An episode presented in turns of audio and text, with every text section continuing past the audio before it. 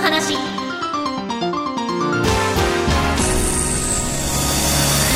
皆さんこんにちは。税理士の佐藤敦子です。聞き手の武田純子です。このポッドキャストでは経営の数字や実態など現場の声を踏まえながら分かりやすく解説をしていきます。今回もよろしくお願いいたします月は素敵なゲストをお招きしております。それではご紹介させていただきます。R3 コーポレーション株式会社代表取締役平松文夫さんをお招きしております。よろしくお願いいたします。よろしくお願いします前回は一社目になりますか、はい。はい。一社目のお話中心に。はい。IT の会社さんということで、はい。まあ採用の話は時にさせていただきましたけれども、うちょっとちらっと出ましたね。2社目は全然違うっていう、うん、そうですね。はい。一社目はどっちかというとその人を扱うってことに関して、まあ、ある程度集中していれば、まあ、済んだんですけど二社目っていうのはどっちかというとやりたいとかいうことで始まったことじゃなくて、まあ、たまたま一社目の IT の会社の資本を増資しようと思って1000万用意してたんですね。その1000万を増資しようと思ったら僕らの共通のメンターである方から2000万にしたところで銀行の評価変わらないしもう一社作ったらどうかっていう話をいただいてそっからスタートなので、何がしたいってことはなかったんだけど、とりあえず会社作っちゃったみたいな、いう流れがありましたと。で、それは、まあ、裏にはですね、20年間エンジニアやってたんですけど、結構僕飽きちゃってたんですね、エンジニアが。もう30前半には飽きてて、30代だからほとんど会社の売り上げのために仕事してたんで、楽しいって感じたことはほとんどなかったっていうのがあったんですね。だからまあ、もう社会社作った時に何をやっていこうかってことを進めていこうと思ったのが、まあきっかけっていうのは裏にはあるんですけど、とにかく IT 一筋でやってきたの20年間。で他のこと全くやったことなかったですね。実際今僕結構経営者の友達が多いとかいろんな人知ってるって言われるんですけど、でも実は IT の業界にいた時は他業界の人との交流ってほとんどなかったので、あそうなんです全ね然なかったんででたまにまあ会ったりする人はいましたけどでもほとんど R3C 始める前は実際本当に近しい人で何人か知ってましたけど本当にこんなに交友関係が広がるとは思ってなかったですね。特にあの僕もエンジニアとしては結構まあ自分で言うなんだけどできた方だったんで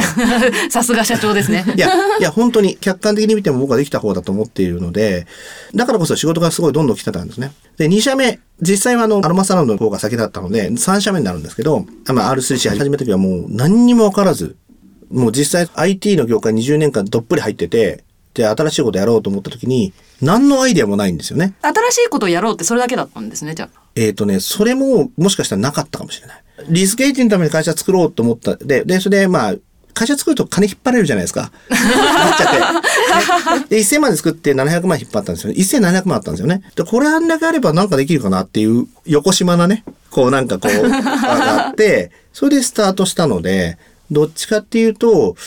なんか新しいことがしたいとかっていうのも、あんまりなかったかな。今思ってみれば。口ではね、じゃあ新しいビジネスやろうとか言ってたけど、やっぱりそのエンジニア以外のことをする自分が想像できなかったので、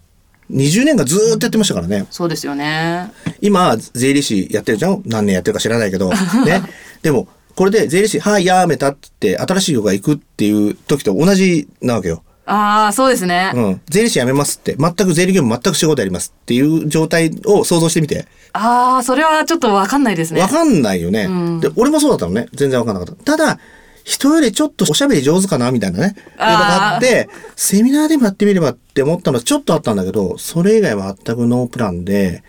うん、やりました。で、結構大変だったのは、売り上げをどうやって作るかがわからない。あ始めたけど、どうやって売り上げって上げるんだっけっていうところがもう全然わからなくて、最初、まあ、セミナーをやったんですね。実はそのメンターの方も参加していただいたセミナーだったんですけど、十数万かな、売り上げて。で、会場費とかもろもろ言ったら手元に2万ぐらいしか残らなかったの。結構集客も頑張ったんだよ。あそうですよね 十何人はいこれ、こんなセミナーあったって儲かんねえじゃんと思って、それでなんか考えなきゃいけないなって思って始めたのが貸し会議室のビジネスが始めたんですよね。で、その半年間、最初もう3月に会社登記して、9月に、まあ、実際貸し会議室のスタートするまでの間っていうのはセミナー1回やっただけなんで、売り上げね、半年間で12万しかないの。本当に。本当ですか？うん。どうしようかなと思って。だから、十何年間、その前で10年以上かな経営者やってきたけど、本当システムのことしか考えたことなかったんで、最初はもっとモデル作るのどうしようかなとか、ビジネスモデルっていう言葉すらもう思い浮かんでなかったかもしれない。っていうとこからゼロから、本当のゼロからスタートだったからね。その中で貸し会議室っていうのを選んだっていうのは何かあるんですか？これがね、やっぱ僕の天才たるゆえんで、嘘なんですけど、たまたまね、たった一回やったそのセミナーで、一番経費がかかったのが実は会議室の会場代だったのね。で、それも、あの、新宿の新都心のすごいちょっと駅から離れたところの会議室だったんだけど、結構高くて、うん結構なんで取られたんだよね。駅から遠くて不便で、こんな狭いところなんでこんなお金取るのかってとこだったの。こんな思いして会場借りなきゃいけないの？と思ったら、これもしかしてビジネスなんじゃないかなと思ったのがきっかけ。ああなるほど、ね、そのセミナー、10人前のセミナーやってなかったら今のビジネス起きてないので、まあやってよかったんだけどね。まあただでは起きないから。あ あただではねただただでは起きないから。で、やった時に、たまたましばらく経った後に、ここが当時ひらめいたとこなんだけど、オフィス面積が縮小してるっていうニュースが流れたんですよ。ああそうですね。当時ね、ちょうどあの、うん。リーマンショックの1年後だったんで、ちょうどね。その時、パンってひらめいたの1個パンってひらめいたのが、あるデータを調べてみようと思ったんですよ。何だと思います？データですか、うん。ある、なほど。ね、データと掛け合わせてみたのね。床面積が減ったっていうところと、あるデータを掛け合わせようと思ったら、何だと思います？えー、なんで？す 急に振りましたね。何ですか武田さん？え私ですか？あの会議室の数。いや、違います。ますかなんだろ僕がその貸し会議室やろうと思った時に、貸し会議室当たる情報が欲しかったんですよ。何かというと、取締役に説得しなきゃいけなかったから。うああそうですよね、うん、あの、一応、僕がやるビジネスだとはいえ、資源はね、元いう会社の資源を使うわけだから、説得しなきゃいけなかったんで、説得するためにあるデータを出したかったんですよ。で、貸し会議室当たるっていうデータを出したかったんですよ。さて何を？だ まあもう時間がないから言っちゃうけど、これね、失業率なんですよ。失業率、はい。失業率が上がってないかどうかを調べたんですよ。何かっていうと、失業率が異常に上がってなければ、20%ぐらい床面積がなくなってるっていう話だったんだよね。失業率がそんなに上がってなければ、社員の雇用は守られてるってことじゃないですか。はいってことは、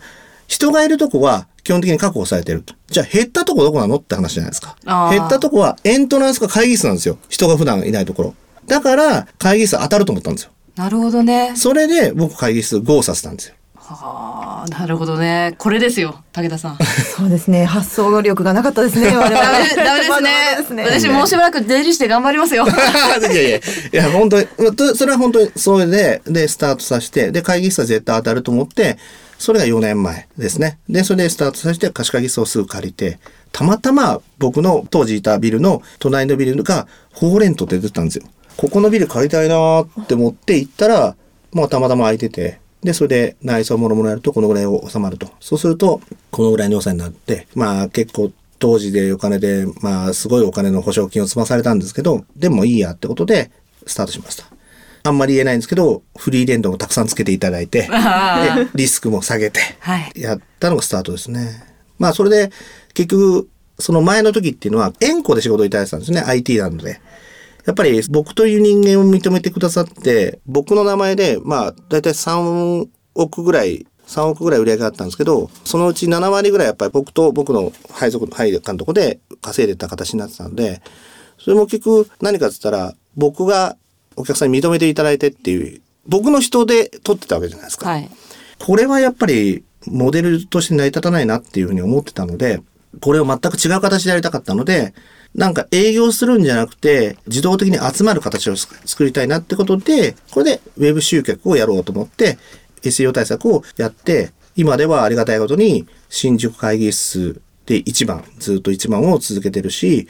あと東京会議室安いでも1番続けてるし、今実は会議室安いでもうちが1番なんだよ。すごいですね、うん。これ SEO は、まあ、何年間の間、いろいろ地道にやってきたりとか、もう一個ある仕組みがあるんだけど、これはね、言いたくて言えないんですよ。これね、これは僕の天才たりゆえんなんですけど、いや、俺本当これ考えた時天才だと思ったんだけど、自分で。だけどそれが効果があって、上位にやってるんで、ありがたいことに、営業しなくても、どんどんどんどんお客さんが来てくださるっていう仕組みを作れたっていうのは、まあそれがあったで、それはやっぱり前のエンジニアの時に、人に依存してると。はい誰かが行かないとその売り上げ立たないとか、誰かがやらないと仕事にならないみたいな状態から、できれば人、俗人化してるんじゃなくて外した形で、モデルとしてなんか成立するってことを作りたかったんで、自分としては。はい。今の会社では作りたかったんで、それを目指したら、まあ結果的にウェブ集客だったり、あとシステム作って固定費を減らすとかいろんなことやって、結果的に会議の代金を安くしたりとか、まあモデルはすごいいっぱい作って、まあこの辺はドリームゲートっていうのを書いたんですけど、まあそういうふうにやって、まあモデルをどんどんどんどん作ってたって形ですね。でも最初の段階で大体もうモデルの全容の8割9割ぐらいできてましたからね、最初の段階で。まあこれはまあ本当にもうメンターである先生のおかげで、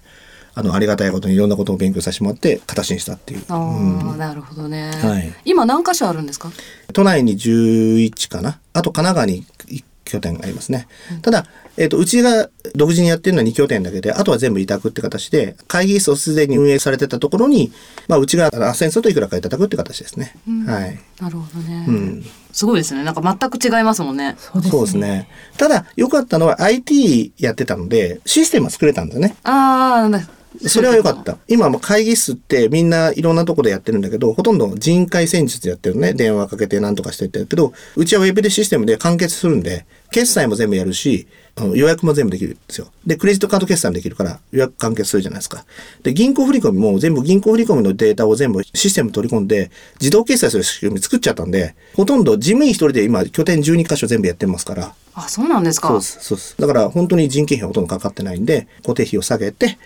なるべく利益が出るような形を作れたっていうのは、まあ、形としては、モデルとしては結構いい形なのもできたかなと思うんですけどね。そうですね。うん。でも、ゼロですからね。うんだ半年間で12万円しか稼げなかったです僕 そうですうねん。それがスタートなんで、うん。そういうのはすごい最初のうちは苦労しましたね。発想もあったし、具現化するこんな方法がいいんじゃないかっていうのがあったんですけど、形になるまでは結構不安でしたね。そういう意味だったらね。そうですようね。んできましたでいきなり集客できたかって言ったら時間かかりますよね。あやっぱ半年から1年ぐらいやっぱかかりましたもんね。やっぱり、あの、ウェブで予約入ってきた時には、ちょっと嬉しかったですもんね。そうですようんね。やっぱり3ヶ月、4ヶ月ぐらいかかったかな。あ、入ってきたなって、予約入るようになってきたなって思ったのは。ただ、フリーレントとかいろいろあったんで、その辺のリスクエージは取ってやったんだけど、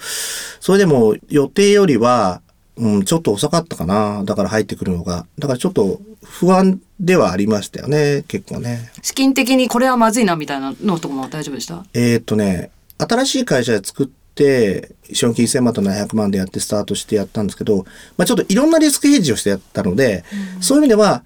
大丈夫でしたね。2年は持つようには仕組み作ってやったんで、あのそれはセーフなんですけど、とりあえず。今さらっと言いましたけど2年分ねリスクエッジするって大変ですよね。あの、まあちょっとそれはいろいろね。いろいろああなんか肝心なところ教えてもらえない感じですね。あの、それはやっぱり僕、第二創業なんですよね、基本的にね。第二創業なので、最初の起業した時に、やっぱりいろんな経営者として経験があったじゃないですか。それがあったので、最低限のリスクヘッジをするようにできてたんですね。もう、あの、感覚的に。ああなるほどね。これが偉いとかそういうことじゃなくて、やっぱり、このぐらいやっとかないとスタートできないなってところまで作っといたんで、だからそれはまあ、そのまでの経験が生かされてるのかなと思うんですよね。そうですね。創業していきなりそれやれっていうのはまず難しい話なので、まあアドバイスを聞いたりとか、まあコンサルティングの人だったり、例えば税理士さんとかっていう話を聞くっていうのはいいと思うんですけど、僕の場合はその前に経験があったので、そういう判断ができたりとか、あの、リスクエッジで取れたっていうのはあるかもしれないですよね。なるほどね。リスクヘッジって話何度か出てますけれども、やっぱりなんかそのあたりっていうのは結構昔から意識されて一社目の時もえっ、て。とね、1社目の時は、リスクエッジなんかなかったですね。実際。2社目始めた時に、結構僕としてはエンジニアを捨てたっていう行為は結構僕としては排水の陣だったので、はい